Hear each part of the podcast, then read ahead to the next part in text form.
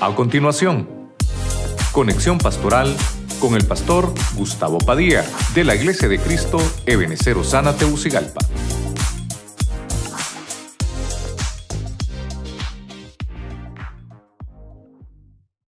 Usted también eh, vaya alistándose. Creo que el otro domingo vamos a tener eh, mayor información para que sepamos qué cosas son las que tenemos que, traer y tener ahí eh, nuestra actividad. También me dicen los hermanos que los que quieran vacunarse, los que quieran ponerse la quinta dosis para el COVID-19, tienen que anotarse a la salida eh, del buen samaritano, ¿verdad? Creo que es la pentavalente, si no me, o, o bivalente, ¿verdad? Bivalente, bivalente, para que puedan anotarse también y ya está lista la vacunación. Amén. También levante la mano quien nos visita por primera vez. Levante la mano si alguien que nos visita por primera vez. Levante su manita. Allá tenemos un caballero. Mire, hermano, dele palmas allá de bienvenida. Los que están allá a la par, saluden. También bendecimos la vida de Milton Mejía, desde la ciudad de San Pedro Sula. San Fuego Sula, ponete de pie que los hermanos te conozcan vos. Mire, desde San Pedro Sula. Estaba resentido porque no le había dado la bienvenida el viernes, pero bueno. Vamos a, buscar en la Biblia, hermanos, así que rapidito, dígale al que tiene la parte, Dios te bendiga, bienvenido, dígale. ¿Verdad? Pero ya el tiempo nos ha avanzado. Vamos a, a buscar en la Biblia. Me dicen los hermanos, ya estamos en el aire, ya estamos en el aire, ¿verdad? Bueno, vamos a buscar en la Biblia, y, y perdóneme que desde ahorita le digo que me regale 20 minutos. Desde ahorita, me regala 20 minutos, hermano. Bueno, ah, perdón, los niños pueden pasar a su clase. ¿O ya pasaron? No, ¿verdad? Pueden levantarse los niños, pasen a su clase de Benekids allá, ¿verdad? Sigan a la pastora allá. Ah, ok, ahí disculpe, se me había olvidado. Váyase conmigo Apocalipsis capítulo 6, verso 17. Voy a estar, eh, mire, solo voy a tratar de leer una versión, que es la versión de las Américas. Eh, Apocalipsis capítulo 6, verso 17. Leemos la palabra en el nombre del Padre, del Hijo y del Espíritu Santo. Porque ha llegado el gran día de la ira de ellos. ¿Y quién podrá sostenerse? Quiero que le ponga atención a ese, versículo. Ha llegado el gran día de la ira de ellos.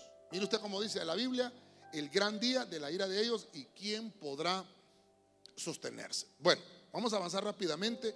El tema, les decía a los hermanos que vinieron el viernes, eh, le pusimos por nombre la llegada del gran día final, pero no sé qué pasó con esto, ya se me arruinó. Tal vez me ayudan los hermanos, tal vez me ayudan. Eh, avancemos y pongamos el tema, hermanos, porque parece que el apuntador tiene un problemita ahí. Eh, avancemos y pongamos el tema, por favor, hermanos allá de controles, ¿verdad? Pongamos el tema. El tema se llama la llegada del gran día final. Así que oramos. Padre Celestial, en el nombre de Jesucristo te pedimos que nos bendigas, todo lo que hemos hecho, te hemos alabado, te hemos adorado, hemos hecho todo lo que hemos eh, orado por los hermanos, por sanidad, cobertura. Señor, sabemos que tu presencia está en medio de nosotros. Te pedimos que nos hables ahora por tu palabra, que nos bendigas y que tomes el control de este lugar y que nos ministres también en nuestra vida y en nuestros corazones. En el nombre poderoso de Jesucristo. Amén y amén. La iglesia le puede dar palmas fuerte al Señor. Amén. Gloria a Dios. Bueno, vamos a desarrollar un poquito eh, el tema. Eh, el tema escatológico, hermano, es, bien apasionante. Eh, ¿Por qué le pusimos al, al- al tema la llegada del gran día final? Porque voy a tratar de, de buscar, obviamente con usted que lo leamos, hay muchas veces en el Apocalipsis donde dice el gran, eh, el gran día, o cuando va a decir algún acontecimiento, dice lo grande, el, el grande, todo lo que va a pasar en ese último día final es grande, todo es grande, grande, grande. Entonces es, eh, me, me dio la curiosidad de ir a buscar. Hay muchos versículos en Apocalipsis donde dice, eh, donde habla de la grandeza de esto. Por ejemplo, dice Apocalipsis 1.10, dice, oí una gran voz. Fíjese, eso dice Apocalipsis 1.10. Creo que el 14.2 también lo dice de Apocalipsis. Para los que están anotando, vayan anotando ahí Apocalipsis 1.10, Apocalipsis 14.2 y Apocalipsis 19.17 eh, también. Dice eh, la gran cena de Dios. Pero esos versículos no los voy a, desarrollar en el tema porque me quiero enfocar con el día final, con el día final, porque eh, Apocalipsis 1.10 dice la gran voz.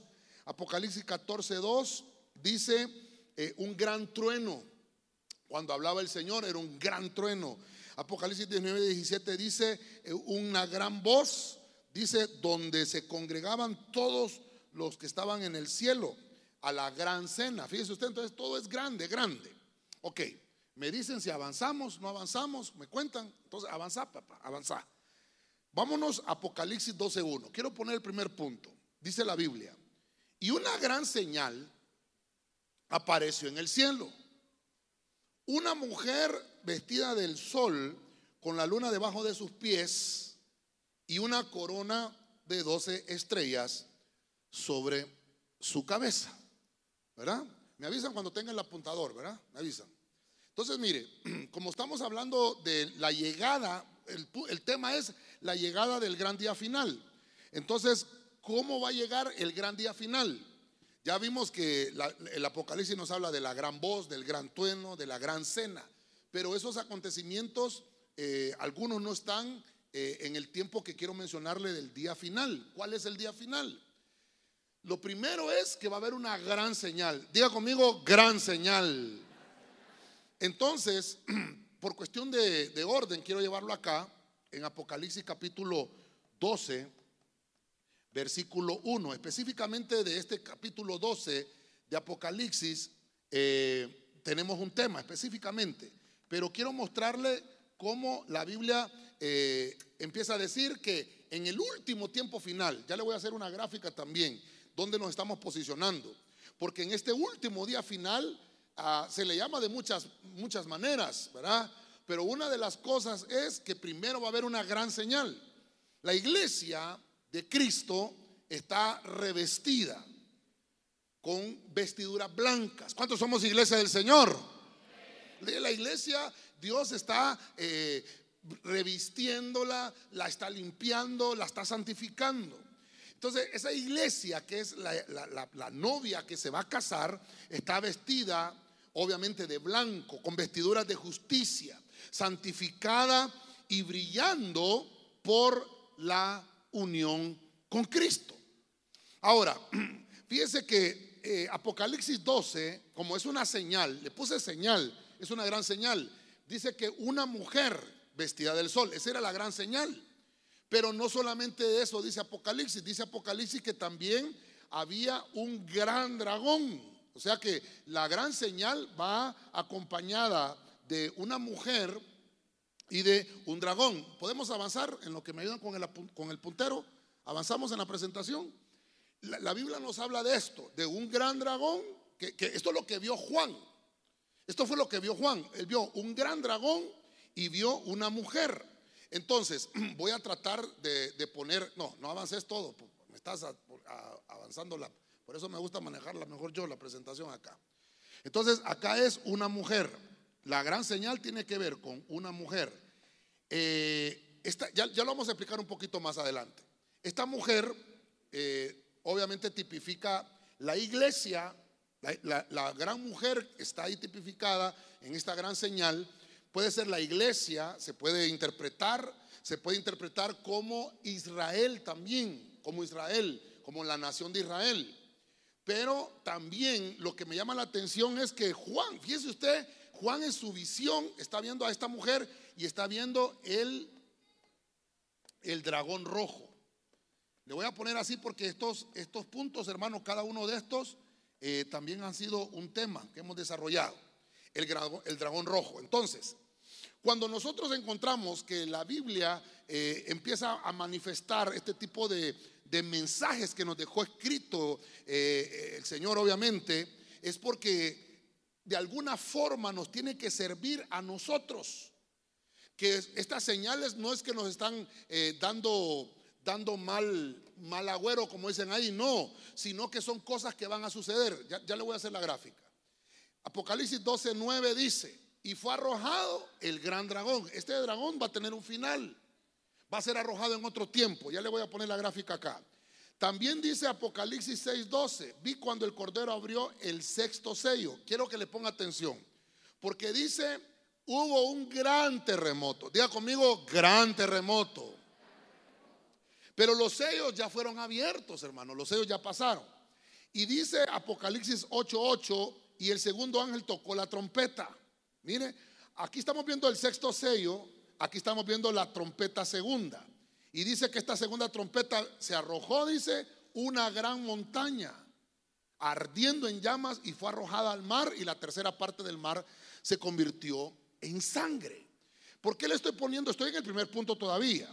Porque estoy hablando de que estas cosas ya, ya sucedieron. Esta señal, ah, vamos a ver, vamos a ver. Voy a hacer relajo. De todas formas, usted ya me regaló, ya me regaló, ¿cuántos minutos me regaló? 20 me regaló, ¿verdad? Bueno, entonces mire, ah, para que entendamos un poquito, eh, aquí estamos nuestros días, ¿verdad?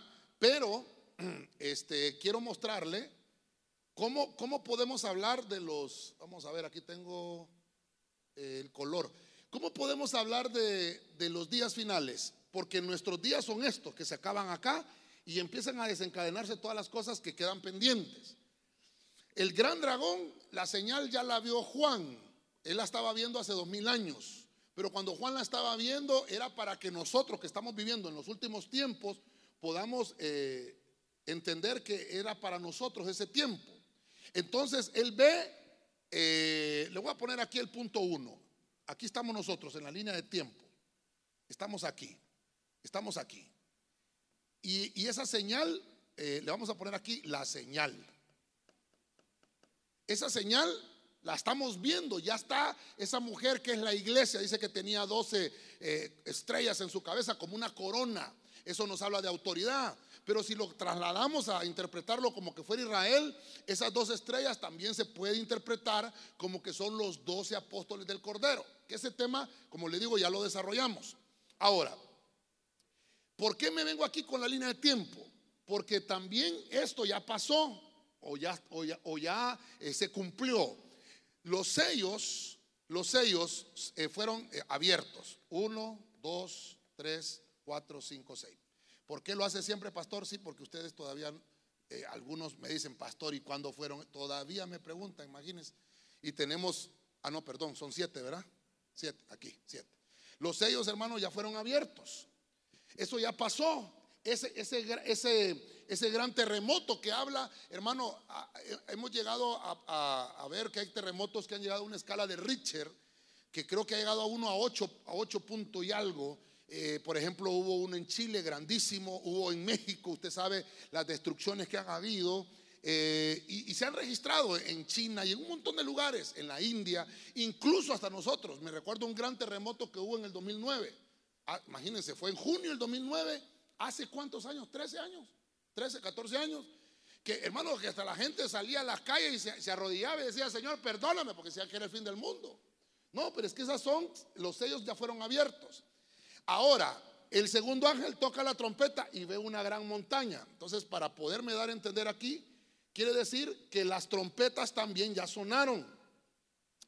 Aquí le vamos a poner que esta es la cuarta trompeta, esta es la tercera trompeta, esta es la segunda trompeta y esta es la primera trompeta. Entonces le vamos a poner uno, dos, tres, cuatro. Le vamos a poner aquí tromp, trompetas. Entonces, como estoy acá, estamos llegando al último día. El último día termina aquí. Estas trompetas que comenzaron a sonar van a terminar, todo esto va a terminar aquí en este punto, porque después viene el milenio de paz. Cuando le, decía yo que el Señor decía una gran voz, que se oía un gran trueno, eso también fueron eh, señales para que nosotros entendiéramos que estamos viviendo un tiempo diferente. Los sellos que fueron abiertos acá, que los sellos también ya fueron abiertos, los vamos a marcar acá. Todos estos sellos que ya fueron abiertos van a tener su final todos acá. O sea que los sellos, mire usted, se abrió el primero y el sello sigue funcionando. Eso lo hemos visto en otros temas. Todo termina acá. el segundo sello y termina acá. No quiere decir que sonó y, y su evento ya terminó. Eso quiere decir que sonó, se abrió, pero él sigue funcionando hasta que llegue al final. La primera, la segunda, la tercera y la cuarta trompeta ya sonaron y sus eventos están funcionando. Esta trompeta me llama la atención porque dice que hubo gran terremoto. Quiere decir que cuando sonó la trompeta, obviamente empezaron a desencadenarse terremotos de gran magnitud en la tierra. Mire, no me quiero atrasar. Voy a avanzar al siguiente punto, que aquí es donde me voy a detener bastante. En Apocalipsis 8:10 dice, Dios mío, y no puse el reloj, fíjese hermano. ¿Para qué lo pone, pastor? Me va a decir usted si siempre. Bueno, lo vamos a poner ahorita, desde ahorita voy a empezar a predicar. Dice Apocalipsis 8:10. Dice, el tercer ángel, póngale ojo, el tercer ángel tocó la trompeta y cayó del cielo una gran estrella, ardiendo como una antorcha, y cayó sobre la tercera parte de los ríos y sobre los manantiales de las aguas. Mire, tengo que avanzar rápidamente con esto. Vamos a irnos entonces, eh, vamos a irnos acá, ¿verdad? Ok. Ahora hay una gran estrella. Y como estamos hablando de la, eh, la llegada del gran día final, todo va a ser grande. Todo va a ser grande. Apocalipsis capítulo 8, verso 10. Otra cosa importante. ¿Por qué me gusta que usted me lleve la secuencia de las citas? porque no, podemos leer el Apocalipsis de manera cronológica. No lo vamos a entender así de esa manera cronológica. Primero el, el capítulo 1 se cumplió, vamos al capítulo 2. Se cumplió el capítulo 2, ahora se va a cumplir el 3. No, no, no. Juan empezó a ver un montón de cosas, hermano, y él empezó a notar y empezó a escribir, ¿verdad? Lo que miraba. Pero no quiere decir que de la, de la manera que él las anotó cronológicamente se tienen que cumplir. Por eso me estoy yendo acá. Entonces, eh, en Apocalipsis capítulo 8 veo que después de que obviamente aparece esa gran señal, que es la iglesia, que la persigue el dragón, que en este caso es el diablo y Satanás, que el Señor lo reprenda, ahora dice que él ve una estrella, una gran estrella. ¿Por qué me sirve esta señal de la gran estrella y por qué se la estoy poniendo acá? Porque anteriormente ya le mostré, y nos vamos a ir un poquito más atrás allá, eh, anteriormente le mostré que, como dice, cayó, cayó la estrella, eh, pensamos que hay un meteorito que tiene que, caer en la tierra. Obviamente que sí. Pero, como estoy tratando de mostrarle, eh, vamos a ver, estoy tratando de mostrarle que esta trompeta es la número 3. ¿Está conmigo, verdad? ¿Está conmigo, hermano? En la trompeta 2 dice que hubo un gran terremoto, que cayó una montaña ardiendo. Luego suena la trompeta 3 que ya sonó, eso ya sonó, ya pasó. Dice que ve caer del cielo una gran, una, una gran roca, la ve caer del cielo Juan y dice que amarga la tercera parte de los ríos. No me voy a meter en el lío de la cuarta trompeta porque también ya lo hemos hablado. Solo quiero enfocarme porque dice gran, una gran estrella. Esa estrella cae. Entonces, esa trompeta ya sonó. Estamos en este punto. Y me fui a ver algunos, algunas cosas. Creo que aquí la tengo. Ah, no, está viéndome más bien la chepe del tema, usted aquí. ¿Qué pasó, hermanos? Me movieron, aquí está. Me fui a ver algunas informaciones, ahorita lo estaba viendo. Fíjese usted qué interesante. La trompeta ya sonó. Y han habido amenazas a nuestro planeta. Esto no es desde ahorita, esto ha habido amenazas, siempre han habido. Y entonces eh, hay un periódico que se llama Vamos a ver cómo que se llama este. Ay, Señor. Ay. No, me, no, no sé cómo se llama este hombre. Ah, el país se llama, ¿verdad? Bueno, dice aquí que hay un asteroide que está a punto de llegar. La Agencia Espacial Europea lo descubrió el año pasado, en enero. Y obviamente dice que eh, es un, es un meteoro grandísimo. Lo que me llamó la atención es esto, que dice que... Ah, no le voy a leer toda la noticia porque tampoco no soy presentador de noticias. Pero vamos a ver. Esto es lo que me llamó la atención. Dice que el próximo verano, hablando mundialmente, concretamente, el 4 de julio, ¿de qué?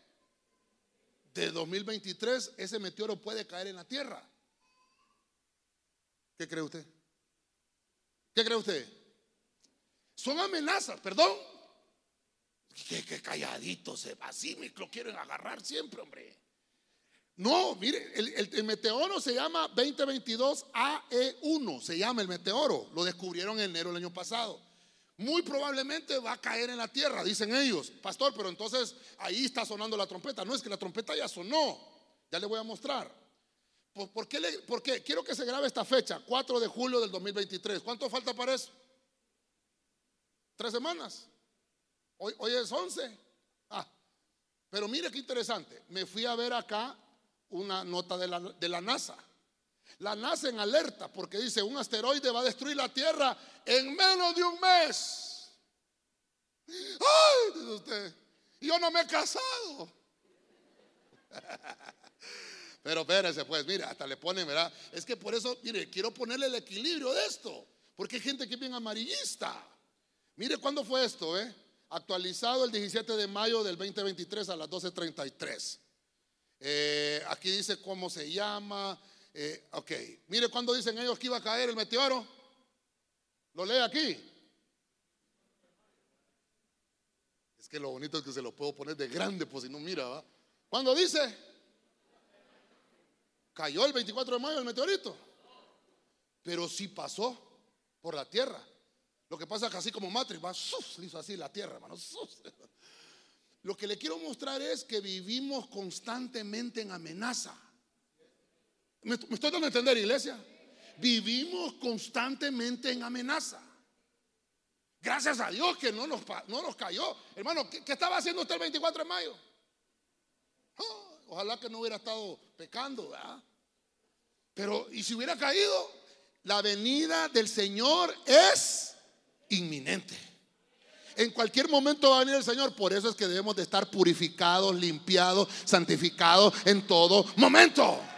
Vamos, denle palma fuerte al Rey de la Gloria. A su nombre.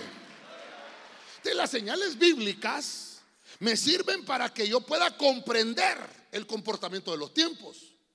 Porque en cualquier momento puede caer un meteorito. Ya dijeron que el 24 y no pasó nada, pues gloria a Dios. Quiere decir que el Señor lo desvió. Nuestro redentor pronto viene. Dígale al que tiene la par, el Señor viene pronto, hermano. Entonces, mire, como estamos hablando, eh, eh, le voy a pedir que me estén, estén listos allá con las luces, porque van a necesitar que me apaguen las luces cuando yo les diga. Estamos viviendo tiempos bien difíciles y dice, oh, voy por el punto 2, hermano.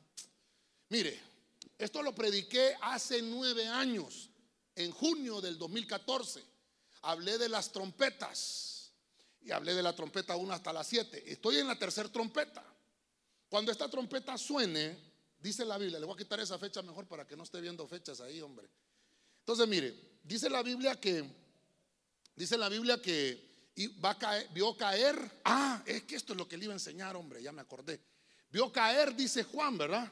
Entonces, en la Biblia, cuando encuentro Apocalipsis capítulo 8, verso 10, dice, la palabra cayó. Usted lo mira acá.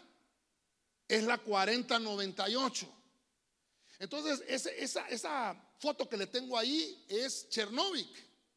Esa es la, la planta eh, nuclear número 4. Se hicieron cinco plantas nucleares. Esa planta es la número 4 donde sucedió ese accidente que vamos a hablar un poquito.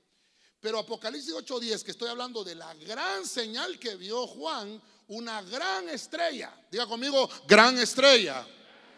Porque aquí lo dice, el tercer ángel tocó la trompeta y cayó del cielo una grande estrella ardiendo como una antorcha y cayó.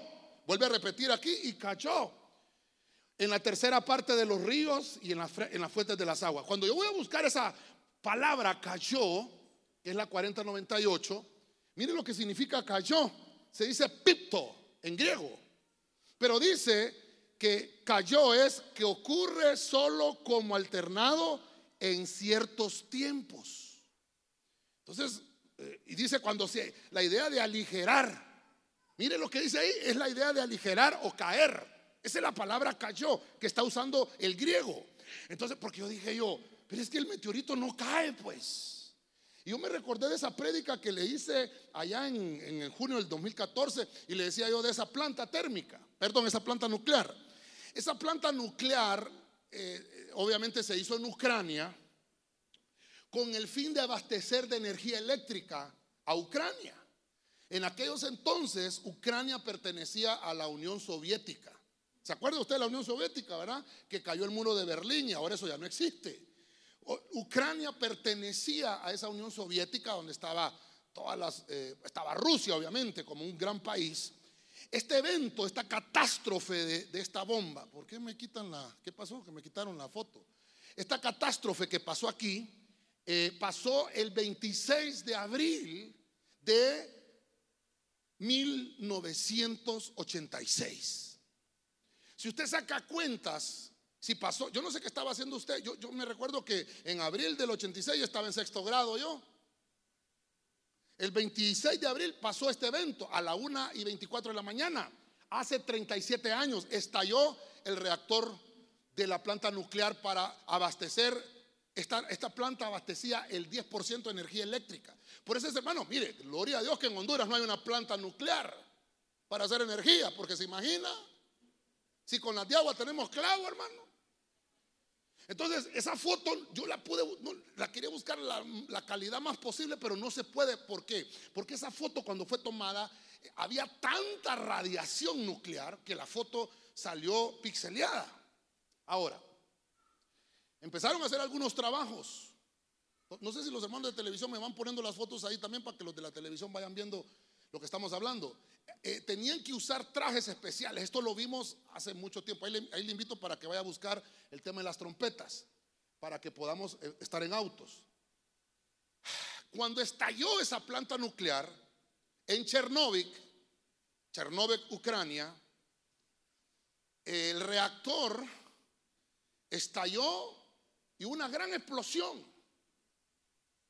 hace 37 años. Y se formó lo que yo le he mencionado. Creo que yo solo he predicado esto. Yo no le he escuchado esto a nadie más, hermano. Perdóneme. A esto se le llama la pata del elefante o pie de elefante. Se le llama eso. Yo lo he predicado muchas veces. Creo que esta es la cuarta vez que lo predico. Y esta, esta pata del elefante, le pongo la foto del, del, tipo que, que mandaron a hacer la foto. Ese muchacho se murió a las 10 horas después de haber tomado esa foto. Él en abril del 86. Él murió en mayo por la radiación. Esa pata de elefante está activa todavía. Entonces me recuerda mucho a la tercera trompeta. Y yo, hermano, yo solo prediqué, imagínense cuánto, hace nueve años. Resulta que hicieron un, un domo para contener el lugar de la explosión y que no siguiera irradiando porque había la radiación era tanto que la tercera parte de las aguas, en la parte de Europa, usted sabe dónde queda Rusia, ¿no? Y, Rusia está con un pleito ahorita con Ucrania. Entonces, en esa parte, todas esas aguas se amargaron. La tercera trompeta ya sonó. Pero el meteorito no ha caído. Porque como le estoy viendo lo que dice, lo que dice el diccionario bíblico, es un alternado en ciertos tiempos. Oiga lo que dice ahí, alternado en ciertos tiempos con la idea de aligerar o la idea de caer. El detonante, perdóneme, lo estoy diciendo con Biblia y con acontecimientos históricos. El detonante está en Chernóbil. ¿Por qué, pastor? Porque tengo pruebas, hermano. Hicieron ese domo. Esta es una de las fotos aéreas tomadas por drones. Es un domo, hermano. Ahí están usted puede ir a buscar eso en internet, ahí le van a salir de cuánto es de grande y todo eso. Pero eso es para contener la, la radiación. ¿Me puedes apagar las luces, papito, por favor? Pero apagame las luces, no me vayas a apagar el equipo, ¿verdad? De sonido, porque si ahí no. Apágame las luces de enfrente, también las de acá, estas de acá. Es ahí, papi. Me le dan una taza de café al hermano, por favor. Ahí, ahí, ok, mire. Esa foto es de este año. Ahorita ya pasaron 37 años de esa explosión. Dijeron que, mire hermano, ¿por qué le traigo el caso a este? Porque esto ha sido la mayor cosa histórica de plantas nucleares que ha pasado en el mundo. La explosión fue nivel 7. La contaminación de radiación es nivel 7. O sea, no ha habido otra explosión. Ha habido, hubo una explosión en el 2011 en Japón también, que eso tal vez en otro tema lo voy a ver porque me estoy tomando demasiado tiempo acá. Esta foto es actual. Mire dónde está el domo. Lo mira, ¿verdad? ¿Qué pasa que no me... Es que no sirve ningún puntero Este tampoco, mira. ¿Ya? Se me apaga cuando lo voy para allá. Allá está el domo al fondo. Lo que me interesó es que empezó a crecer la vegetación. Ahora, sí, esto no sirve vos. No sé vos. A veces sí, ese está peor que esa Chernobyl. En el 2011 se estaban cumpliendo casi 30 años de la explosión. Esto me llamó la atención. Esto me llamó la atención. En el 2011 se estaban cumpliendo 30 años de la explosión de Chernobyl y este domo se había hecho, se había hecho un domo primero, pero el domo no estaba conteniendo, se deshizo de la radiación. Entonces hicieron otro domo, que es este que usted ve ahí. Ese domo tiene seis años y medio de haberlo, de haberlo puesto. Cuando ellos pusieron el domo y, entendieron la magnitud, ¿logra ver usted esa estatua que hicieron ahí? ¿Logra verla usted? Vaya, búsquela en internet. Yo me, perdone, yo estaba estudiando ayer esto, esto no crea que lo sé desde hace mucho tiempo. Yo hasta ayer me di cuenta. Se llama monumento. ¿Cómo cree que se llama? ¿Cómo cree que se llama? Se llama monumento de la estrella ardiente. Ahí se llama. ¿Qué es lo que acabamos de leer ahorita? La gran estrella ardiente. ¿Por qué le pusieron así? Obviamente yo le he predicado qué significa Chernóbil. Significa amargura, ajenjo. Cuando usted traduce Chernóbil al español significa una planta de amargura. Una planta nuclear o planta comestible es una planta de ajenjo, una planta de amargura. Entonces, mire, asústese más todavía, asústese más todavía, porque hay un, adentro de, de toda esa Chernóbil hicieron varias estatuas, hicieron otra estatua. ¿Qué, cree que es eso que está viendo ahí? ¿Ah? ¿Y cómo cree que se llama? El tercer ángel con la trompeta. En Chernóbil. Mire, el nombre es, que no lo apunté porque tenía un ojo abierto y el otro cerrado, hermano. No sé cómo, no me recuerdo. Pero eso lo acaban de hacer. Y le pusieron el tercer ángel con la trompeta. Eso quiere decir que ya ponen el ángel de la tercera trompeta que le acabo de mencionar, hombre. Perdónenme, vamos a irnos a la Biblia, pues. Vamos a irnos a la Biblia. Dice ahí, el tercer ángel tocó la trompeta y cayó del cielo una gran estrella ardiendo. Ellos mismos, los mismos rusos, bueno, ucranianos, que hablan ucraniano, que también es una derivación del ruso, así como nosotros hablamos español, que los portugueses es muy parecido a la lengua, entonces así es el ucraniano con el ruso. Pero bueno, no me quiero meter en ese lío. El punto es, poneme el ángel en las pantallas, que salga en la televisión. Ajá, eso. El punto es ahí, que ponen el ángel y le ponen el tercer ángel con la trompeta, así se llama, y le ponen al otro, a la otra, al otro monumento le ponen la estrella ardiendo. Entonces, eh, hoy sí, ahí déjame las luces. Le voy a poner un video, no tiene audio, no quiero porque está en ruso, pues. Ellos pusieron ese, ese domo eh, con, prensas hidráulicas porque eh, ahí no pueden permanecer por más de cinco horas los trabajadores, porque si no se contaminan de la radiación. Mire, mire, ese es el domo. Usted no va a mirar gente trabajando adentro, sino que los trabajadores están afuera, mire. Y armaron ese domo. Ese domo Dicen ellos que tienen la capacidad para contener la radiación por 100 años, a partir del 2011. A partir del 2011. O sea que en el este es el, este es el encargado de esa, de esa, se llama Vince Novak. Él es un especialista en la seguridad nuclear. Y él está comentando que solo, solamente va a servir para 100 años. Quiere decir que las siguientes generaciones, si el Señor no ha venido, ese, ese, ese domo lo tienen que renovar. Porque la amenaza está ahí. La amenaza está ahí en Ucrania. Ahora, hermano, ¿dónde es el conflicto ahorita de la guerra que se está armando? Allá, de Ucrania con Rusia. Mire usted, mire usted cómo se mira el mar al otro lado porque ellos están cerca del, del mar. Bueno, ok, subamos, encendamos las luces. Quiero avanzar un poquito más con esto entonces. Quiere decir que si nosotros, nosotros, no empezamos a entender los tiempos que estamos viviendo, no vamos a saber de dónde va a venir la destrucción. Y vamos a seguir jugando al Evangelio. Es que yo lo que quiero dejarle, hermano, es que Cristo viene pronto por su iglesia. Y debemos de saber que nuestro Redentor está a las puertas. Dele palmas fuerte al Rey de la Gloria. Entonces, solo para ir terminando acá con el punto, le vamos a poner que esta estrella se llama ajenjo. Y en algunas versiones bíblicas, bueno, las que estamos leyendo ahí, más adelante lo lee usted en su casa, está diciendo que significa que amargó la tercera parte de las aguas. Entonces, la, potencialmente la amenaza está ahí. Eh, todavía se está conteniendo. Es que lo terrible de esto es, hermano, que esta es la tercera trompeta que ya sonó. Pastor, pero, pero no, pero no ha pasado nada de, amargarse el agua. Dice la Biblia que, que esta va a amargar la tercera parte de las aguas, de las fuentes. Pero está contenido, la contuvieron. Hermano, nos está dando chance el Señor de arrepentirnos. Dígale que tiene una parte, está dando chance el Señor de arrepentirte, hermano. Dios santo. Llevo 20, 25 en dos puntos, hermano. Ore por mí, hermano, para que diga, Señor, enséñale a orar a ese gordo y a, predicar también. Vámonos. Apocalipsis 7:14. Yo le respondí, Señor mío, tú lo sabes. Y él me dijo, estos son los que vienen de la gran tribulación y han lavado sus vestiduras y las han emblanquecido en la sangre del cordero. Yo creo que ya, me puso atención, ¿verdad?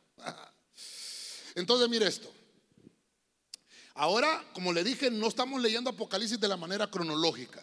Ahora voy a leer Apocalipsis 7:14.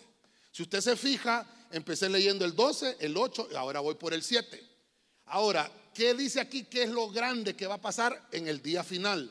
Una tribulación. Y esto también es otro tema. Cada uno de estos puntos que le he puesto acá son temas que hemos desarrollado. Entonces, esta tribulación es la septuagésima semana de Daniel que muy pronto va a empezar. Y entonces le están mostrando a Juan y le dice, ¿quiénes son estos que vienen aquí con, ¿cómo dice ahí? Son los que vienen de la gran tribulación. ¿Y qué pasó? Vienen de la gran tribulación. ¿Y qué hicieron? Fueron a lavar sus vestiduras. ¿Dónde es la gran tribulación? ¿Dónde es la tribulación? Esta es la tribulación. Entonces, ¿qué color tengo acá? Ajá. Entonces, a esto, la sextuagésima semana, le llamamos, a esto se le llama la tribulación. La tribulación. Ahora, hay, hay tres años y medio de tribulación y tres años y medio de gran tribulación. ¿Quiénes son estos? Pues estos vienen saliendo de la tribulación. Vienen aquí. Estos. Aquí e, es lo que está viendo Juan en Apocalipsis 7, 14. ¿Se, está dando cuenta? Los está viendo Juan aquí. ¿Dónde estamos nosotros? Nosotros estamos aquí. Aquí se vio la gran señal. Acabamos de mostrarle que la, la trompeta 3 ya sonó. Latentemente está lo de Chernóbil ahí, porque todos esos eventos se van a terminar desencadenando aquí. Y cuando termine la, tribulación, la sextuagésima semana, la gran tribulación, salen estos, estos, estas, estas personas. Diga conmigo, aquí no hay ninguno, pastor. Ojalá. Porque dice la Biblia que estos vienen con ramas en las manos. Nunca le había traído esa foto, pero hoy sí me atreví a ponérsela porque ya pasó el día. Usted sabe de qué estoy hablando, ¿verdad?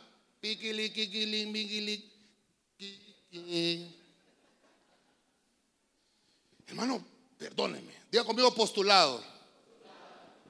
Tienen oportunidad para salvarse. Es que todo el mundo tiene oportunidad de salvarse. ¿Quiénes son estos? Vienen con palmas en las manos. Pastor, pero no, en el versículo que leímos no dice eso. Bueno, está atrás, en el 7.9. Como estamos hablando de que el gran día del Señor viene, todo es grande, viene una gran señal, viene una gran estrella ardiendo, una gran multitud que sale de la gran tribulación. Todo es grande. Y después de esto miré, miré lo que dice Juan, miré y vi una gran, y una gran, es que usted no está conmigo, los niños están allá aprendiendo en otro lado, y una gran multitud que nadie podía contar. De todas las naciones, tribus, pueblos y lenguas, de pie delante del trono y delante del cordero, vestidos con vestiduras blancas y con palmas en las manos. Entonces, la iglesia que se va, que es esta, voy a poner este colorcito acá. La iglesia, recuerde que nosotros estamos esperando el, arrebatamiento. El arrebatamiento es aquí, para nosotros. Esto yo lo rayo mil veces y usted como que se le olvidaba. Entonces, mire, ay Señor, aquí. Estamos esperando el arrebatamiento. Nosotros nos vamos aquí con el Señor. Amén. A esto, acá se van a realizar las bodas del Cordero. ¿Está conmigo? La voz del Cordero. Acá arriba. Pero hay unos que se quedaron. A estos hay otros que los regresan. ¿Se recuerda? Y estos pasan por todo este proceso y vienen a dar aquí. Se van a quedar un montón. Dice que son una, una multitud que nadie puede contar. Quiere decir que los que en realidad van a participar de la boda son pocos. Muchos son los llamados y son muy poquitos los escogidos. Aquellos que se quedaron tuvieron que venir a lavarse. ¿A dónde? A la tribulación. Y ya lo hemos leído en Apocalipsis 24, que la única manera de de salvarse es que le corten la cabeza. ¿Por qué, hermano? Porque se quedaron porque no reconocen la cabeza, no reconocen autoridad. Se le ha repetido miles de veces. El gran día del Señor o el gran día final va a ser aquí, porque todo va a terminar en este gran día. Porque después lo que viene es, una dispensación milenial de paz. Ya lo vamos a ver un poquito más adelante. Lo que le quiero mostrar es cómo vamos, por eso se lo llevo en orden. Cuando ve, ve la gran señal, ve la trompeta que ya suena, ve que ahora hay una gran multitud que los ve con palmas en las manos, vestiduras blancas y palmas en las manos. Pero si en el rapto, aquí vamos a llegar al bimá de Cristo y aquí nos van a entregar galardones. Entonces quiere decir que estos se quedaron. Voltea a ver al de la pared y dígale, vos te vas o te quedas, dígale. Vos te vas o te quedas. No, pero hablando en serio, porque yo me voy, dígale. Hermano, perdóneme, el tiempo tribulacionario que le estoy hablando está profetizado. Y ese tiempo se va a cumplir porque ese tiempo es para terminar y para completar el trabajo con la nación de Israel. Mire usted lo que va a pasar acá. Porque como esto se llama sextuagésima semana, es una semana que, de tiempo que no se le ha cumplido a Israel. Entonces, todo lo que va a pasar aquí es con el tiempo, ya no tiempo griego. No es el calendario griego, es el calendario lunar, que es el que con el que se maneja Israel. Que eso, eso va a ser otro día que hablemos de los días de la septuagésima semana, porque la Biblia, la Biblia no dice tres años y medio. Las parafraseadas que nos han llegado a nosotros dicen tres años y medio, pero en realidad dice 1260 días o 42 meses exactos. Porque tres años y medio para nosotros no es un tiempo exacto. Para nosotros hay años bisiestos. Que los días, los días en el año pueden ser más o pueden ser menos. En Israel no. En Israel los meses tienen 30 días y el año tiene 360 días. Quiere decir que ese tiempo tribulacionario no es para nosotros los gentiles, es para Israel. ¿Por qué estamos, perdóneme, por qué me preocupo yo en predicarle la escatología y estos tiempos? Porque yo no quiero que usted se quede. Yo quiero que usted se vaya porque el tiempo para nosotros es hoy. Tiempo de reconocimiento de que somos la iglesia, la que se casa con el Cordero de Dios. Vamos, lo fuerte al Rey de la Gloria. Entonces, como, como ya le mostré aquí, ya le mostré, quiere decir que esta tribulación es un día de ira. Ah, perdón, tengo que usar el, el otro. Es un día de ira. Es un día de ira. Y obviamente es un tiempo ah, de la septuagésima semana. Se tiene que cumplir. Aquí, hermano, hay muchos, hasta judíos, que dicen que no, que eso ya se cumplió. Y que, vuelvo, a, decirle, es que lo que pasa es que se tiene que mover la parte histórica, se tiene que cumplir la parte histórica, pero también se tiene que cumplir la parte escatológica, que es lo que estamos esperando. Voy a avanzar porque si no el tiempo no, no me va a rendir como quisiera. Ah, vámonos a Apocalipsis 11.8. Y sus cadáveres yacerán en la calle de la gran ciudad, que simbólicamente se llama, oiga lo que dice, simbólicamente se llama Sodoma y Egipto, donde también su Señor fue crucificado. Ok, vamos ahora a Apocalipsis capítulo 11, versículo 8. Vamos a ver. Apocalipsis capítulo 11, versículo 8. Por eso le digo que eh, cronológicamente no lo estamos eh, viendo, sino que como debemos de entenderlo y estudiarlo. Diga conmigo, gran ciudad. Cuando algunos hermanos, yo me recuerdo por los noventas, cuando algunos teólogos interpretaban este versículo, decían, pero la gran ciudad es Nueva York. Así decían, ¿verdad? La gran ciudad es Nueva York. ¿Y cómo puede ser? Sí, la gran Sodoma, pues Nueva York. Sí, pero cuando terminamos de leer el versículo dice, donde su Señor fue crucificado. Entonces el Señor, hermano, no existía ni Nueva York cuando crucificaron al Señor. Está hablando de Jerusalén. ¿Está conmigo, hermano? Ahora, ¿por qué? No sé qué foto le puse acá, pero la verdad es que traté de ser un poquito... ¿Sabe, ¿Sabe usted, hermano, que estamos en el mes de junio y es declarado el mes del orgullo gay, junio. ¿Dónde cree que ya pasó? Yo a los hermanos de televisión les había mandado el video, pero mejor no lo pongamos porque hasta el canal de YouTube no pueden cerrar. Ya se hizo el desfile en Israel. Y hace algunos dos años atrás, creo, tres años atrás, un policía mató a, a una persona en el desfile. Y a raíz de eso, hermanos, se ha armado un gran revuelo por eso. Y por eso es que la, agenda LGTB ha crecido mucho. Ha crecido mucho. El punto es que en Jerusalén es donde se hace el desfile más grande de este tipo de personas. Vuelvo a decirles, todos tienen salvación, si la quieren, porque Dios, Dios es amor. Amén, hermano. Pero dice aquí, vi la gran ciudad. Está hablando de esa ciudad. Otro día vamos a hablar de esto porque aquí hay mucho que tocar, porque hay que ver el, tercer templo. Hay que ver eh, el arca si está o no está o a dónde está. Hay muchas cosas que faltan que cumplirse todavía, pero, pero, pero, como estamos hablando, es que no me quiero, no me quiero adelantar. Como estamos hablando de la gran ciudad, dice, esta ciudad Sodoma y Egipto. ¿Por qué está diciendo Sodoma y Egipto? Porque está hablando de las costumbres de Sodoma y está hablando de las costumbres de Egipto. La iglesia hoy en día tiene esas dos cosas, costumbres sodomistas y costumbres egipcias. Las tiene. ¿Qué cree que va a pasar con esos cristianos? Con costumbres de Sodoma y con costumbres egipcias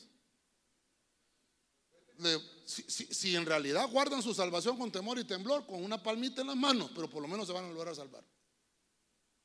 Pero, pero están perdiendo su puesto.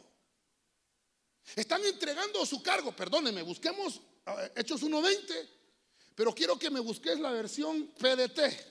¿Sabe, ¿Sabe qué está diciendo Pedro? es que Judas dejó su cargo.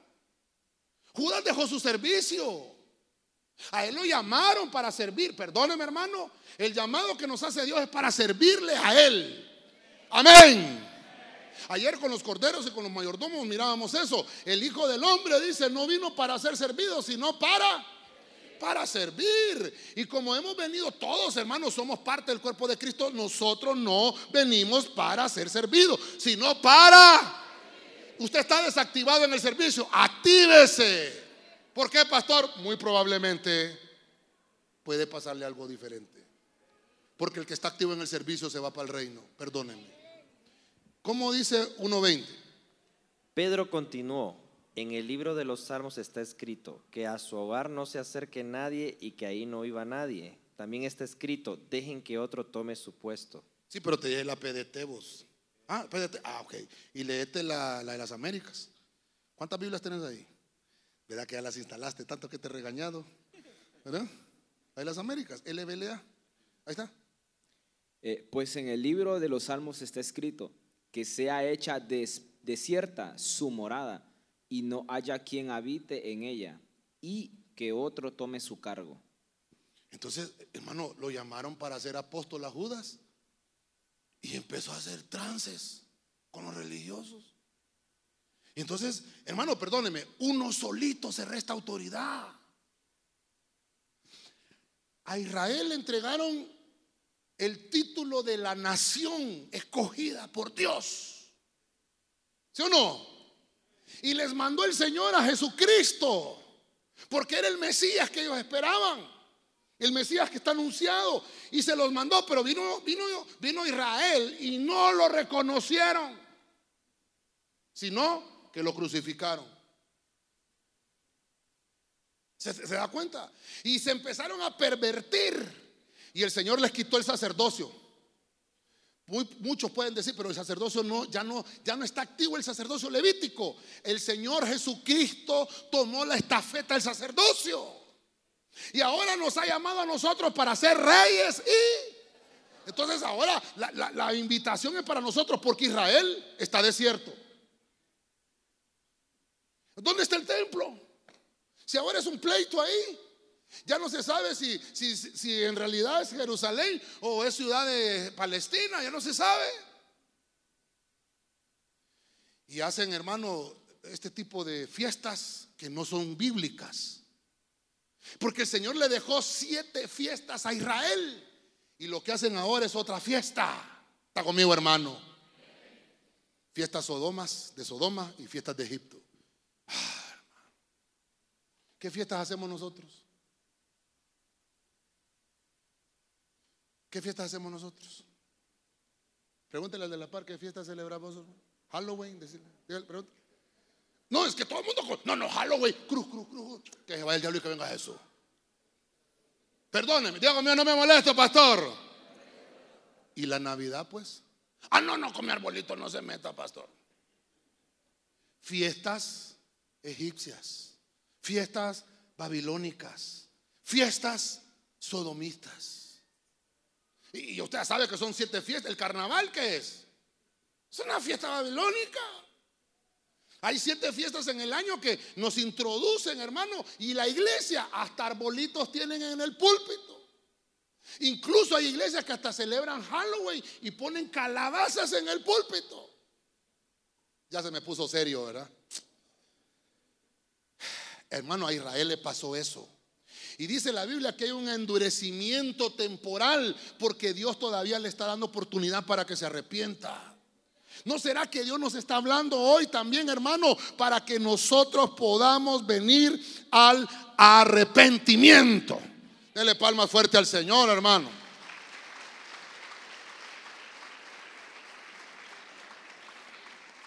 Entonces sí lo podemos poner, ¿verdad? Jerusalén, ¿verdad? La ciudad de la paz. El fortificación de la paz o, la- o el fuerte de la paz. Eso es Jerusalén. Ahora, en ese pasaje que estamos leyendo, estamos leyendo Apocalipsis 11:8, ahí me habla de que esta misma ciudad, como ella se engrandece, matan a dos personajes. En ese mismo en ese mismo tiempo, matan a los dos testigos. Entonces, como esto me sirve ahora, ok, vamos a ver. Como esto me sirve, aquí estoy. ¿A dónde matan a los dos testigos? En la gran ciudad. Pero para que usted me pueda entender, le vamos a poner un color, este le vamos a poner. Ok. Los dos testigos mueren aquí. Entonces, lo voy a poner acá, muerte de, de los dos testigos.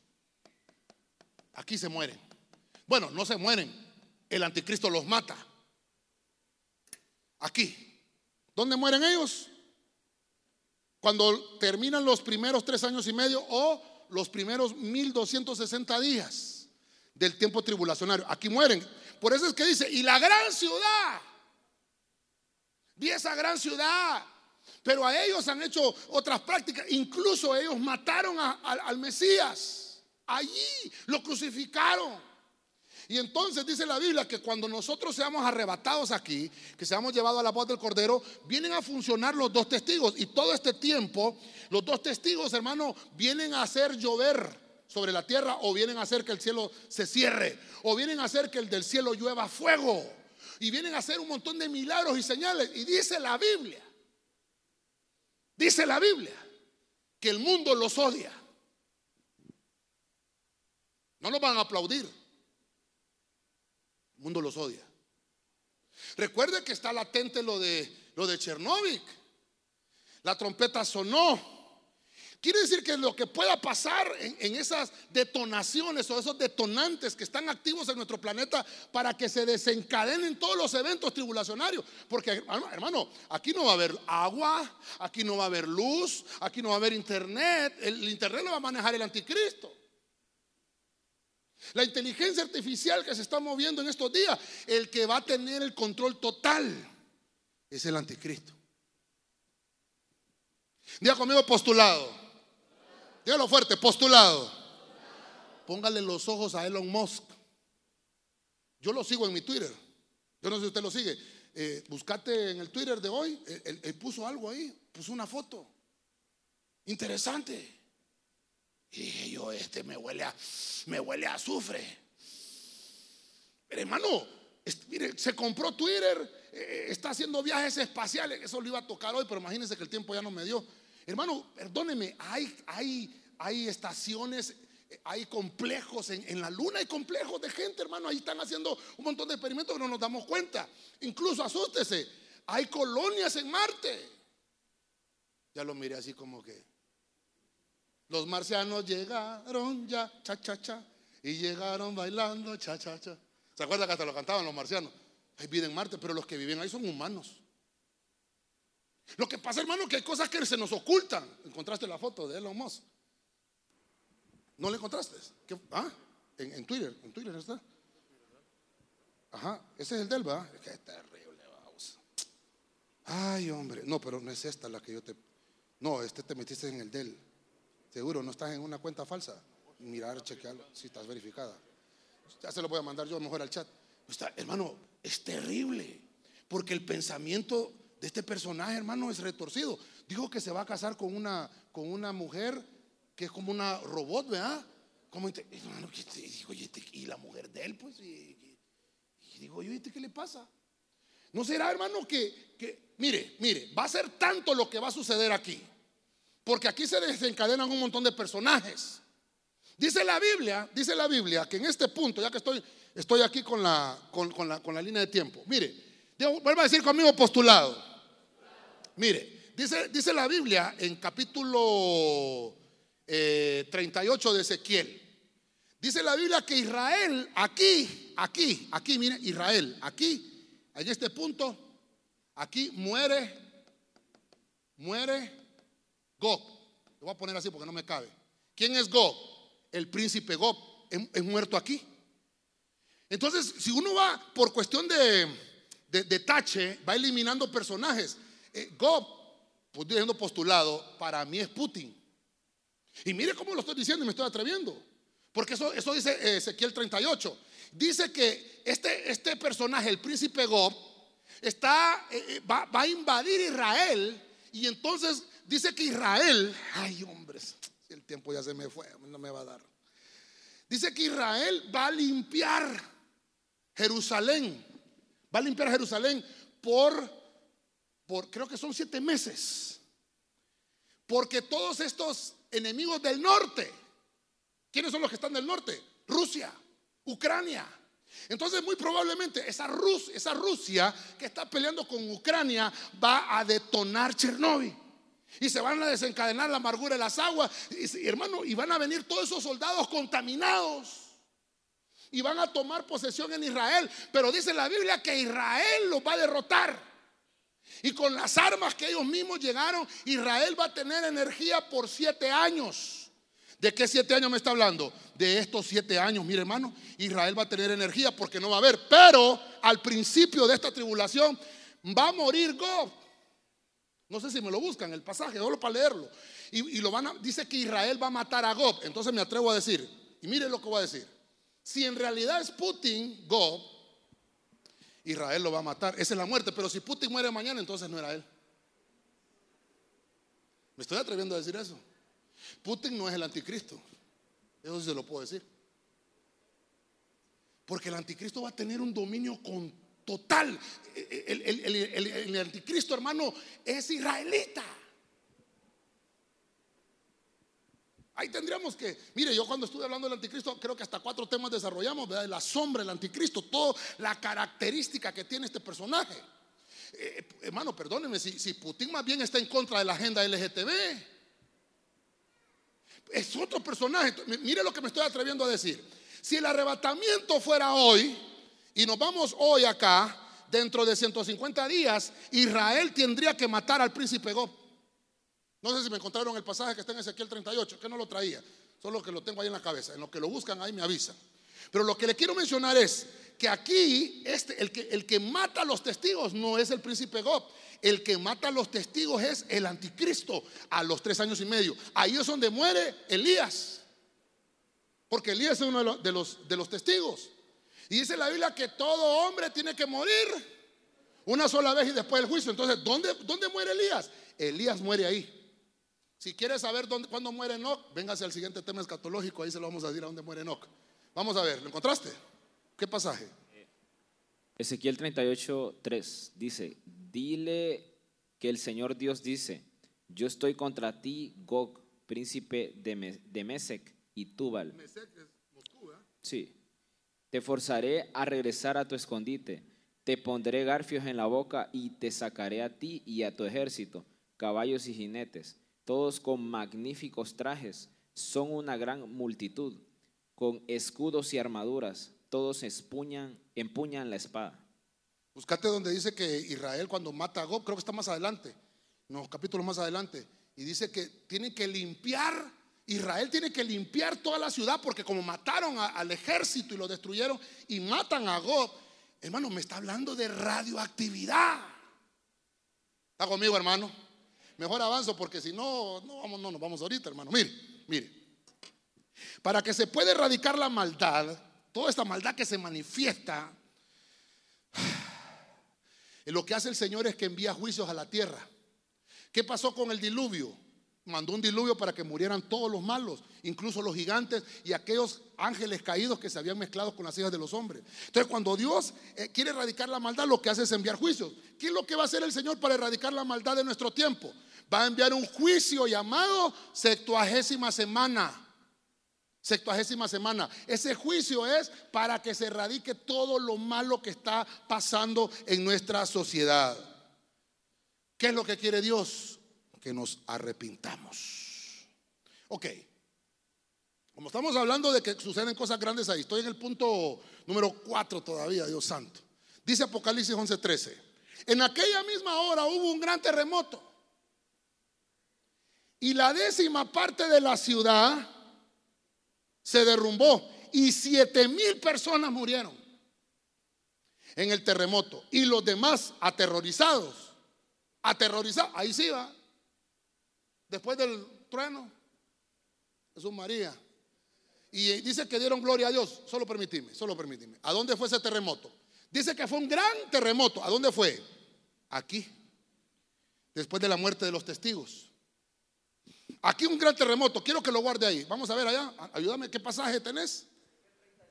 Vamos, léelo rapidito en voz alta y fuerte y claro. Amén.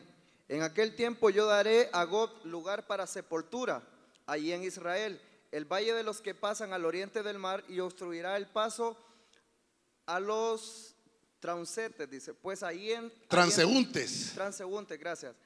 Pues ahí enterrarán a God y a toda su multitud, y lo llamarán el valle de Jamón Gob. Ajá, pero dice que limpian por siete meses, creo que más abajito está el siguiente, léelo, léelo. Ah, hermano, esto está terrible. Ajá, no lo encontraste, ya lo perdiste. Aquí lo tiene, vamos a ver, léelo pues.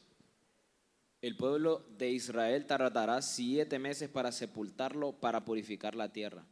Tardará siete meses, pero es que lo bonito que tenemos la, la, línea de tiempo acá. Si, si, si matan a Gog acá, quiere decir que dentro de estos siete meses acá, van a purificar la tierra. ¿No será que vienen con radiación todos esos soldados? ¿No será que Gob se contamina con radiación? Ahorita que se está posesionando de Ucrania, van a llegar a este territorio de Chernóbil.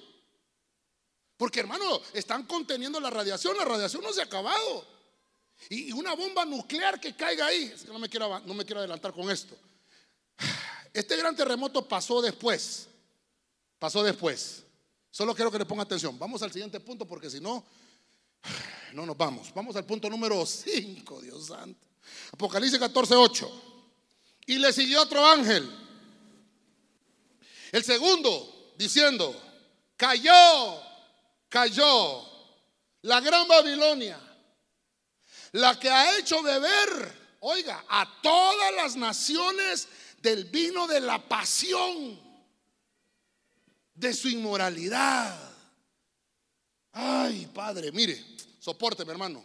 ¿Cuánto tiempo llevo predicando? Ya ni sé cuánto llevo predicando, hermano. Perdóneme. Ok. ¿Qué apocalipsis estamos ahora? 14, 14, 8. Apocalipsis 14, 8. ¿Qué es lo que vio caer? A, a la gran, a la gran, ¿qué significa Babilonia? Confusión. Vio caer a la gran Babilonia la que ha hecho beber a todos los reyes de la tierra. Está hablando de, una entidad espiritual. Entonces, miren los eventos cómo se van desencadenando entonces. Porque lo que puedo encontrar aquí es que esta Babilonia es una Babilonia que ha existido toda la vida. Ha existido toda la vida. En el capítulo 11 de Génesis, el que fundó eh, la ciudad de Babilonia fue Nimrod, dice la Biblia. Pero empezaron a pasar un montón de cosas. Y le voy a poner aquí inmoralidades porque dice que ha hecho beber a los reyes de la tierra del vino de la inmoralidad. Mire, tal vez otro día nos va a dar chance de eso. Tenemos que estudiar los siete reyes que ha tenido Babilonia. Si usted va a buscar en el mapa, Babilonia es Irak.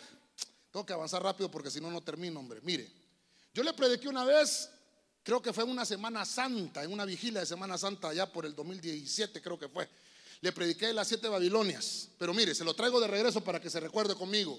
Hay siete tipos de Babilonias. La primera que vimos es, esa Babilonia ancestral, de la cual Nimrod la formó y la encontramos en Apocalipsis 17:5. Luego encontramos una Babilonia geográfica que la encontramos en, el capítulo 1, eh, ¿verdad? De Daniel, que dice que ahí se encontraba Daniel, fue llevado a Babilonia, donde ahora es Irak. Esa es otra Babilonia, la geográfica. Está la Babilonia religiosa, se lo estoy poniendo para que usted lo vaya a leer a su casa. Una Babilonia que tiene religiosidad, que aplica rituales supuestamente santos, pero no, son de confusión. Eso lo dice Apocalipsis 17:4. Luego está la Babilonia política. Es la Babilonia que se mete con los reyes de la tierra. Eso está en Apocalipsis 17:18. Hay una Babilonia que mueve el mover económico. Eso está, no, voy a abundar con esto, Apocalipsis 18, 16 al 18. Hay una Babilonia bélica, que es la que hace coaliciones, dice Ezequiel capítulo 39 del 1 al 5. Hace coalición con otras naciones para atacar a Israel. Babilonia no es la primera vez que ataca a Israel. En la historia lo podemos encontrar y lo encontramos ahí en Ezequiel donde está profetizada la guerra de God y Magog. que es la tercera guerra mundial. Que la tercera guerra mundial, según la línea de tiempo, muy probablemente la iglesia pueda haber esa tercera guerra. Es muy probable, muy probable. Y tenemos la histórica.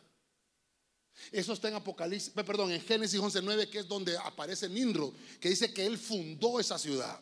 ¿Y qué es lo que hacía Nimrod, hermano? Dice que Nimrod hizo, un, hizo una pirámide y en la punta hizo un templo. Y en ese templo, lo que tenía Nimrod en la parte de arriba era un círculo donde tenía los doce símbolos del zodiaco o del horóscopo. Y lo que hacían era que ellos consultaban a las estrellas. De ahí es donde viene la astrología. La astrología es pecado. La astronomía es otra cosa, es la ciencia que estudia los astros, que es diferente. Pero la astrología es la adivinación. Tu número de la suerte. Mejor no digo porque hay hermanos que se van a comprar la loto, mejor no digo. Pero hermano, eso, eso es, una, es una confusión babilónica. Entonces, bueno, lo dejo ahí, lo dejo ahí. ¿Qué es lo que va a pasar con esta Babilonia? Dice que cae.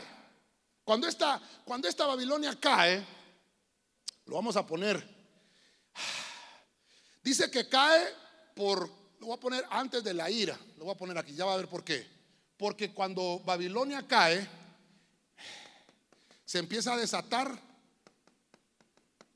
la ira del Señor. ¿A dónde se desata?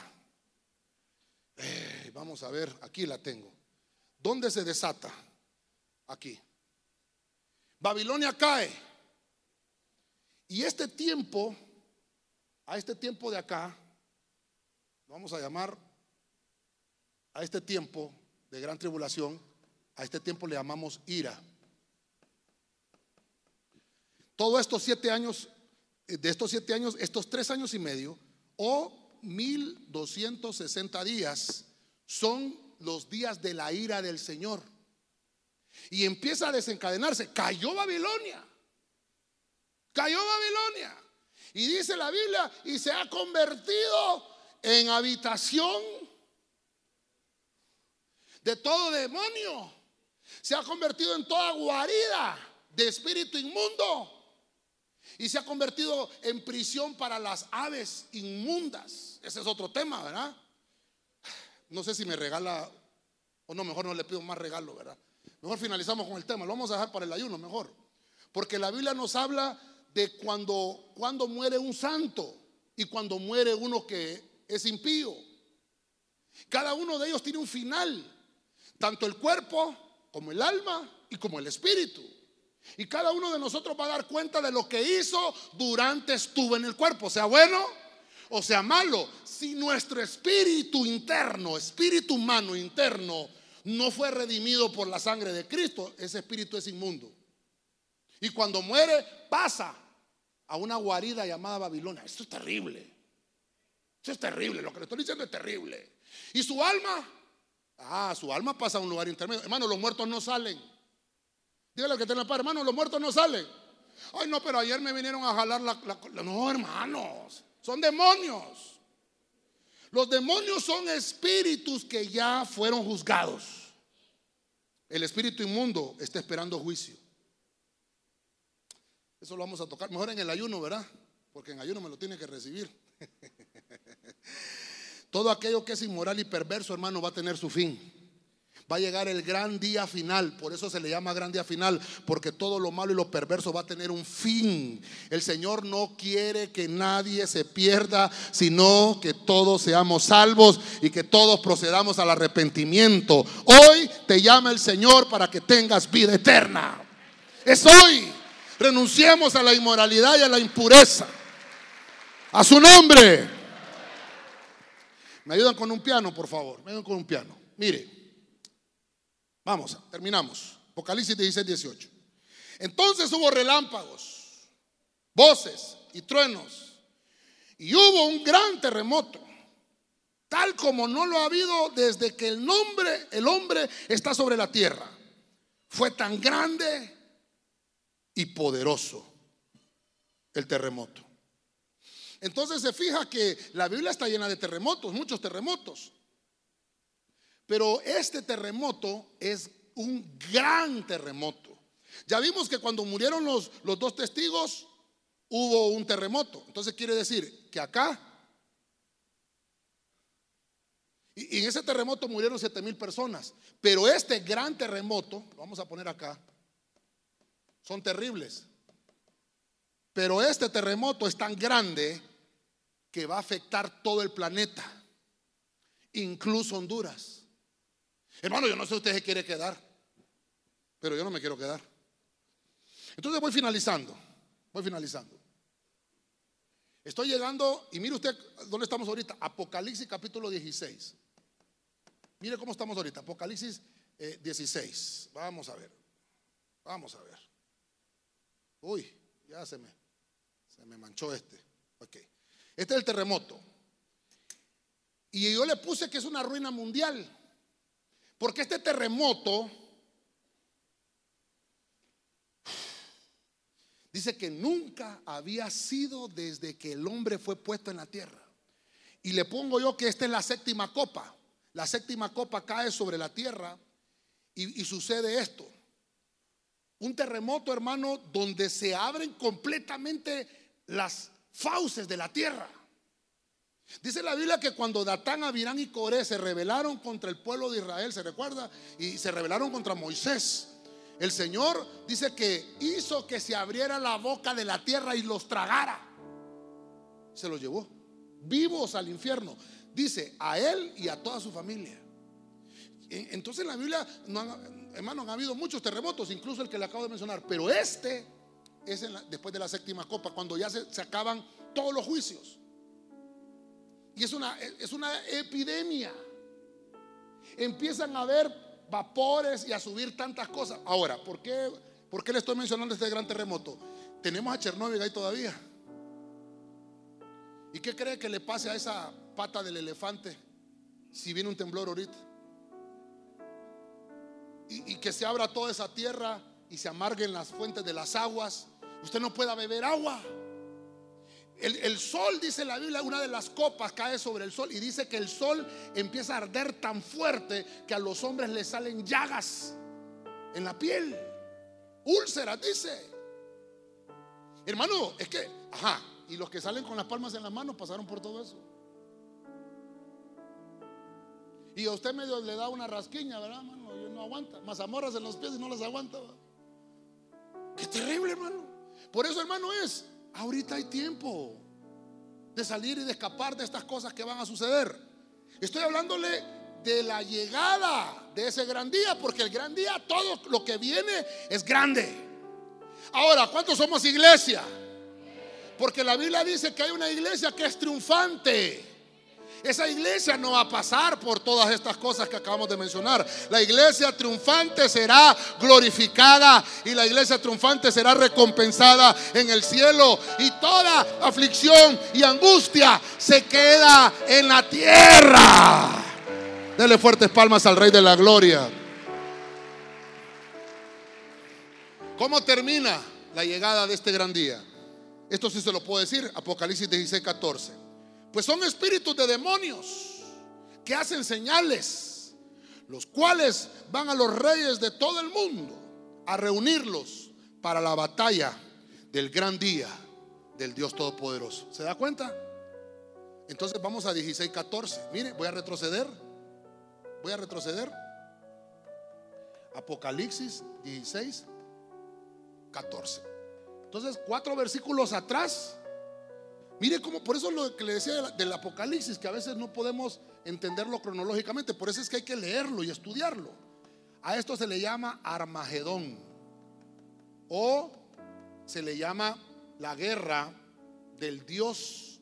La guerra de Dios, dice, la batalla de Dios del gran día, porque eso finaliza. Ahí es donde termina el gran día. Termina en este momento. Mire, le voy a poner como dice aquí, la batalla del gran día del Dios. Entonces sería la batalla. Armagedón es la batalla de Dios. Con esto que le acabo de mencionar, con esto que le acabo de mencionar, votamos con Apocalipsis 8:10 que Armagedón no es la película de Bruce Willis, donde viene un meteorito. Ese no es Armagedón. Armagedón es la batalla de Dios. Diga conmigo, batalla. Las guerras se componen de batallas. No es guerra, es batalla. Y ese, ese Armagedón, antes de que termine acá, antes de que termine acá, ese Armagedón, vamos a ver, ¿dónde es? Es acá. Tengo que sacar otro color porque si no, no me voy a dar a entender. Vamos a ver. Esa batalla es acá. Esa batalla es acá. Aquí se desata Armagedón en el valle de Meguido. Aquí finalizan los sellos, terminan acá. Las trompetas terminan acá. Si dejamos pendiente algo aquí de Chernóbil o algo que pasó, todo eso va a terminar acá. Dios desciende en este punto, aquí en este punto, a esto se le llama, y vuelvo a ponerlo para que no se le olvide, Epifanía. Y entonces aquí viene usted casado con el Señor. Eso se lo he repetido miles de veces.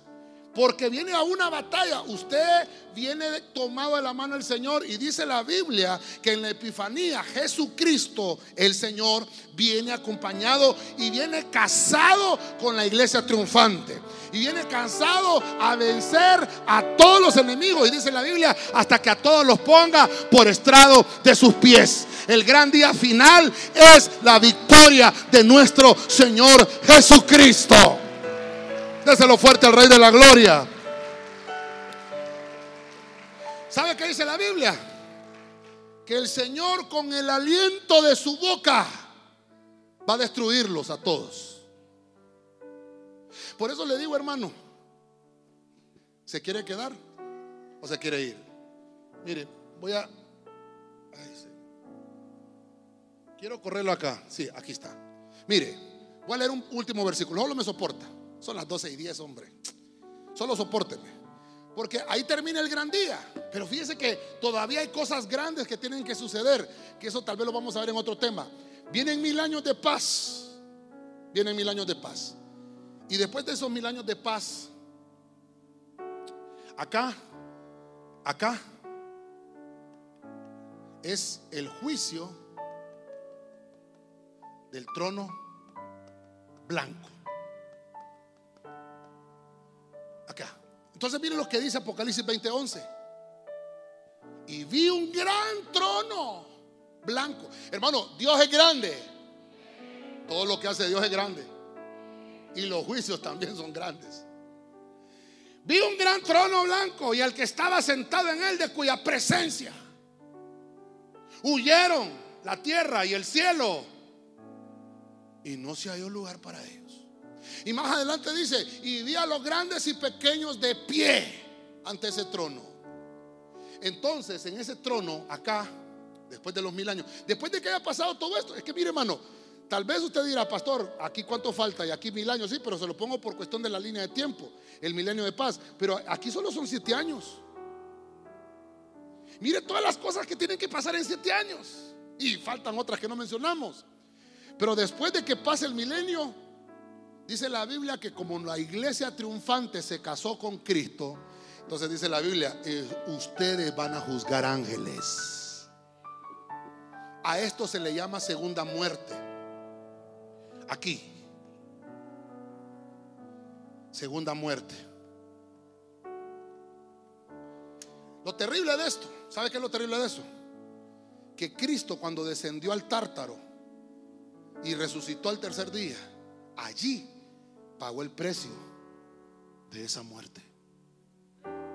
Nosotros no vamos a morir una segunda vez. Está decretado que el hombre muera una vez y después el juicio. Pero aquellos que no aceptaron la redención del Cordero de Cristo van a morir. Como han dicho que todos los hombres van a morir, sí. Pero al presentarse, cuando ya lleguen a ese trono y usted diga, este va a llegar al segundo, perdón, este va a llegar al, juicio del trono blanco. No, no, no. Si va a llegar ahí, es porque en realidad ya no tiene, ya no tiene salida. Porque el precio de la segunda muerte, ¿quién lo pagó? Cristo en la cruz. Y está decretado que nosotros que aceptamos esa sangre redentora, no veremos muerte. Estaremos reinando por la eternidad con nuestro Señor Jesucristo. Déselo grande y fuerte al Señor. A su nombre. Quiero finalizar, quiero finalizar. Solo soporteme, usted me ha soportado más de una hora, ¿verdad? Ese, ese Armagedón, me adelanté mucho, me adelanté mucho, ¿verdad? Pero este Armagedón es en el valle de Meguido. Ese valle de Meguido lo hemos hablado en otros temas, que es una, es una, vamos a ver, es una batalla de Dios con, su, con sus enemigos, no con nosotros. Y por eso es, hermano, que si el, arrebatamiento fuera hoy, dentro de siete años, es la guerra, o es esta batalla, perdón, la batalla del Armagedón. Llamada batalla del Armagedón, pero la Biblia le dice la batalla del Dios grande y poderoso. Ok, solo me soporta. Si usted todavía tal vez no me, no me entendió o no me di a entender yo, mire, mire aquí. Hablamos de la llegada del gran día final y hablamos de siete cosas.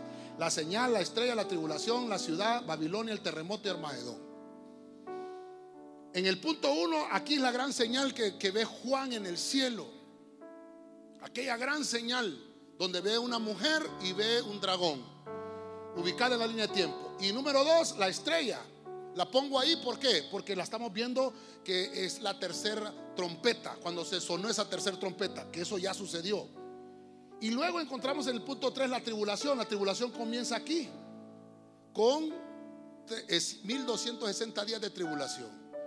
Eso fue el punto 3. En el punto 4 vimos que hay una gran ciudad, donde dice la Biblia que esa gran ciudad se llama Sodoma y Egipto, que es donde murió Cristo crucificado, Jerusalén.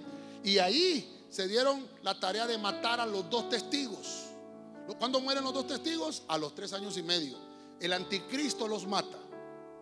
Vemos en el punto 5 que cae Babilonia, despuesito de, de que la gran ciudad tiene un juicio, Israel. Mueren siete mil personas en un terremoto. Luego en el punto 5 vemos la caída de Babilonia. Cae la que a Babilonia, que ya le hemos visto. Las siete Babilonias ancestrales, geográficas, políticas, bélicas, geográficas. Cae ahí. Es, empieza, empieza a tener un deterioro. Y por último, vimos el Armagedón. ¿Cuándo es el Armagedón? Cuando finaliza la Epifanía. ¿Cómo termina el gran día del Dios Todopoderoso? con una batalla llamada Armagedón. Ahí van a, a, pegar todos los sellos, ahí van a ir a pegar todas las trompetas y ahí van a ir a pegar todas las copas. Esa es la llegada del gran día final. Pero para nosotros, dice la Biblia, que somos la iglesia triunfante, lo que tenemos es salvación. Dele palmas fuerte al Rey de la Gloria.